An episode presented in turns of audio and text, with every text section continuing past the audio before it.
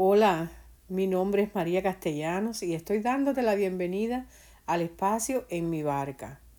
Eh, como lo prometido es deuda, aquí estoy para eh, tener la segunda parte de la lección Libres para descansar. Eh, es una lección muy bonita que ha tenido dos curaciones, o sea, eh, por un lado, vimos en el podcast anterior al paralítico que los amigos metieron por encima del techo, en el cual Jesús se mostró diciendo, eh, tus pecados te son perdonados. Y hoy vamos a ver el otro caso. Pero antes quiero, quiero decir, eh, fundamentar un poco que eh, la raíz de todas las enfermedades es el pecado. Muchos se asombrarán, ¿no? ¿Qué tiene que ver el pecado con la enfermedad? Pero es así. Esto no significa que todo el que se enferma haya pecado. Simplemente significa que la causa subyacente de las enfermedades y las dolencias a la luz del gran conflicto entre el bien y el mal es la rebelión primero de Lucifer en el cielo y después de Adán y Eva en el jardín del Edén. Ahora, y, de, y tener presente que Jesús es el restaurador de la salud y que Satanás es el destructor de la salud. Que el tema de la salud es un tema complejo, porque gran parte de las enfermedades se deben a nuestras decisiones personales. Dios ha dado eh, ocho leyes de salud. Eh, Dios ha puesto ocho leyes maravillosas de salud que a saber podemos enumerarlas rápidamente. Tenemos el agua, el agua pura, ¿no? Tenemos el descanso, el aire puro, la alimentación sana, el ejercicio, el dominio propio o la temperancia, la luz solar y la confianza en Dios.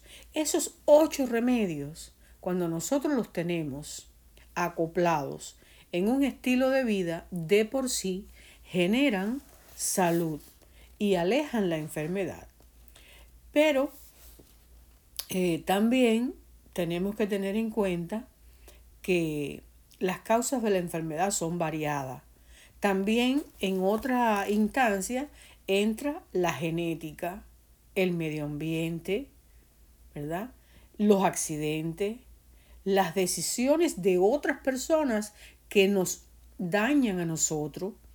En fin, mientras más decisiones positivas nosotros tomemos, más probabilidades habrá de que gocemos de salud y vivamos la vida abundante que ofrece Cristo.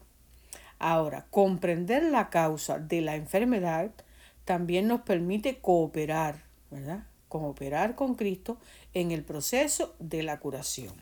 Veamos entonces el caso de Elías. ¿Quién es Elías? Bueno, tendrías que remontarte a la Biblia en, te voy a decir rapidito, discúlpame. Eh, se encuentra en Primera de Reyes 18. Ahí, en esos versículos, en esos capítulos se encuentra la vida de Elías. ¿Quién era Elías? ¿Verdad? Elías era un hombre que había eh, sido eh, muy fiel, un hombre de excelente carácter, con una fe implícita en el poder de Dios muy grande. Ahora, durante los tres años y medio de hambruna, porque resulta que Elías predice que debido a la infidelidad del pueblo de Dios en Israel, eh, la dejaría de caer lluvia por tres años. Y dice que durante los tres años y medio de esa hambruna, él confió en Dios para su sustento. Dios nunca lo defraudó. Dios guió a Elías para que bebiera en el arroyo de Kerit. Los cuervos lo alimentaron y una humilde viuda de Sarepta lo sustentó. O sea, su fe era sólida. Por la fe desafió entonces en el Monte Carmelo una convocación que hubo de los profetas de Baal y Elías. Bueno, pues él allí propuso una prueba para demostrar el poder del Dios verdadero. Los profetas de Baal vociferaron, gritaron y clamaron a sus dioses paganos, pero no pasó absolutamente nada. La apuesta era que el Dios que respondiera con fuego, ese era el Dios verdadero. Esa, eso lo, plantó, lo planteó Elías allí en, en el Monte Carmelo frente a un, un grande grupo de profetas, eh, profetas falsos, profetas de Baal. Bien, él eh, estaba allí. Elías, sin embargo, para demostrar aún más el poder de Dios, derramó agua sobre el altar y buscó a Dios con fervor. ¿Y qué pasó? Descendió fuego del cielo que consumió el altar. Todos pudieron, quedaron asombrados y dijeron, Jehová es el Dios, Jehová es Dios. ¿Ves? Ahora, poco después de los tres años y medio de sequía, cayó la lluvia por orden de Dios. Elías participó también a continuación de ese evento en eliminar a todos los profetas de Baal, ¿verdad? Que, bueno, Dios lo dijo, que, que debía eliminarlo. O sea, era un hombre de fe, de valor y de firmeza muy grande. Uno pensaría que nada podría hacer temblar su fe, pero algo sucedió. Cuando terminó todo este evento en el Carmelo, ¿verdad? El rey Acat le cuenta a su esposa Jezabel lo que había sucedido, eh, que Elías había eliminado a los profetas de Baal, la, eh, la abominable Jezabel, que era su esposa, pues entonces eh, lanza una amenaza. Y algo así como digo, bueno, que mañana a esta hora que Dios me, que los dioses me, me quiten la vida. Si a esta hora él no está como uno de los profetas de Baal. ¿Y qué hizo Elías? Bueno, huyó, huyó rápidamente ante la amenaza de la reina malvada. De esta manera, cansado, agotado y exhausto, en un determinado momento, le dice a Dios, basta ya Jehová, quítame la vida, no soy yo acaso, acaso soy yo mejor que mis padres. Bien, en resumidas cuentas, aquí Elías está manifestando una profunda depresión. ¿Por qué? Porque estaba prácticamente llegando al, a, pidiendo el suicidio. Quítame la vida, ¿verdad? Entonces, ¿qué pasó? ¿Eh? Mientras estuvo allí desanimado y solo, Elías eh, durmió. Durmió. O sea, ahí ocurrió un descanso. Pero Dios envió un ángel que lo despertó, le preparó una comida y le dio un poco de agua para beber y lo animó para que volviera a dormirse. Siguió durmiendo. Esto sucedió dos veces.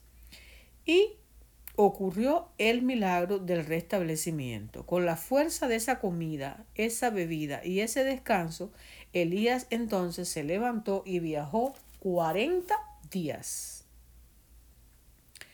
Aquí tenemos algunas lecciones vitales. Este hombre era un hombre fiel. A veces decimos, yo decía en el poco anterior, cuando vemos una persona enferma nos preguntamos, ¿qué mal habrá hecho? ¿En qué habrá caído? ¿Verdad? Bien, pero aquí incluso en el pueblo de Dios la gente se desanima. Los cristianos pueden desanimarse, pueden sentirse deprimidos. Elías al poco tiempo sería trasladado al cielo, para que sepan. Elías fue trasladado al cielo en un carro de fuego, que eso lo, registra la Biblia. La Biblia, léanse la historia de Elías. Bien, pero él también tuvo sus momentos difíciles. Ah, démonos cuenta cómo Dios afrontó la decepción de Elías. No le predicó un sermón, no lo instó a tener más fe ni a orar más. No, nuestro bondadoso Señor le proporcionó a Elías una buena comida saludable, agua refrescante y una buena noche de descanso. Así que a veces lo mejor que puedes hacer por un amigo que está desanimado es estar allí a su lado para animarlo y satisfacer sus necesidades más elementales. Es extremadamente importante que no juzguemos a las personas cuando están enfermas. Eso en el mundo cristiano ocurre, porque muchas veces dicen, bueno, y pero si tienes tanta fe, pero no, no, no te desanime. Tú eres un hombre de una mujer de Dios, tú no puedes desanimarte. O otros se ponen a juzgar y dicen, bueno, ella se lo buscó porque algún hábito malo tiene, algún pecado oculto tiene. ¿Ve? Aunque las enfermedades y las dolencias en ocasiones son el resultado de las decisiones personales de una persona, el ejemplo de Jesús revela cómo tratar a los que sufren. No significaba nada para Jesús el hecho de que el paralítico hubiera vivido una vida de pecado. No, él lo hubiera él lo sanó igual, igual que fue Elías, ¿ve? Porque Dios es bondad, es misericordia. Los amigos traen también eh, traen a sus amigos. También eh, oramos eh, o sea, vamos a ver, aquí estoy un poquito, miren, el Salvador fue llamado a atender las necesidades de todas las personas. Y nosotros también. Observen que los amigos traen al paralítico. Y mientras oramos con fe por los enfermos, Jesús obrará milagros. A veces habrá milagros de curación instantánea. Otras veces la curación será gradual y a veces aquellos por quienes oramos morirán y descansarán en Jesús hasta la gloriosa resurrección, en la segunda venida de Jesús.